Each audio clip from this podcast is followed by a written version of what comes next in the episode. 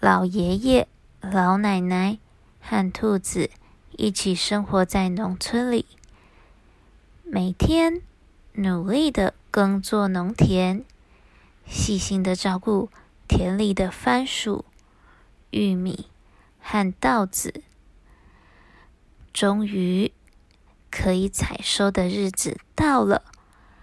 他们开心的拿着笼子走进田里，没想到地上有好几条番薯，都是被咬过的痕迹。老爷爷非常生气，于是他设了陷阱，想要知道是谁。偷吃番薯，前往农田的路上，老爷爷听到有人在说：“好痛，好痛啊！谁快来救救我？”原来是只狸猫，它被陷阱困住了。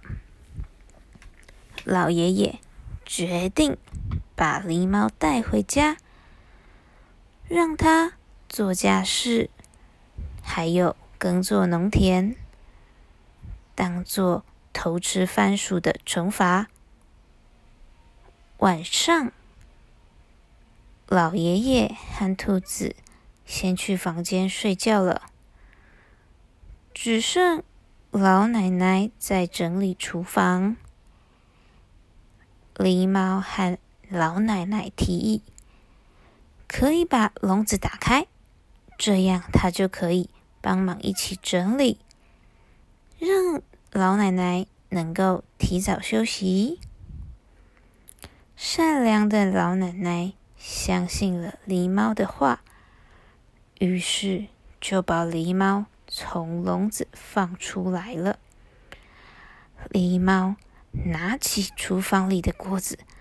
把老奶奶打昏后，就赶快逃跑了。老爷爷和兔子听到老奶奶的尖叫声，赶紧跑到厨房看，老奶奶已经昏倒了。兔子非常生气，他请老爷爷留在家里照顾老奶奶。他会想办法把可恶的狸猫抓回来。几天后，兔子和狸猫说：“他决定要离开老爷爷，约狸猫要一起帮忙寻找过冬的木材。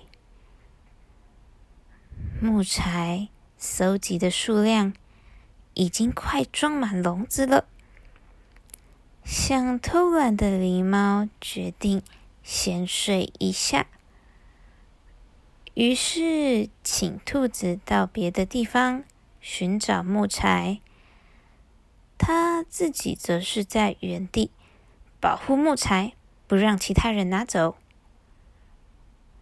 兔子看到狸猫睡着了，对准背在狸猫背后的木材。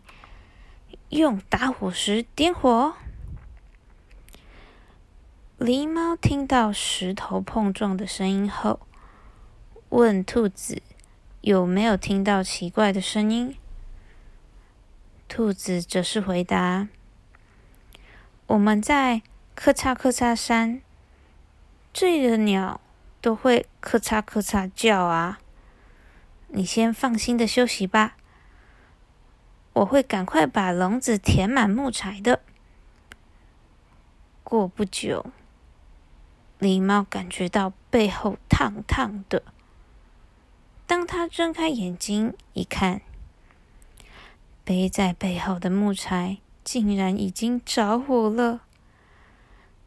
狸猫拜托在旁边喝水的兔子帮忙灭火。兔子要狸猫答应去爷爷奶奶家道歉，才愿意帮忙。狸猫背后的毛已经烧得焦黑了，只好赶紧答应兔子一定会去道歉。最后，他们一起回到老爷爷和老奶奶的家。狸猫向爷爷奶奶说对不起，而且还承诺再也不会偷吃田里的农作物，也会把自己弄乱的稻田整理整齐。从此之后，兔子、老爷爷和老奶奶恢复了平静的生活，再也没有人敢偷偷的。破坏农田或偷吃农作物了。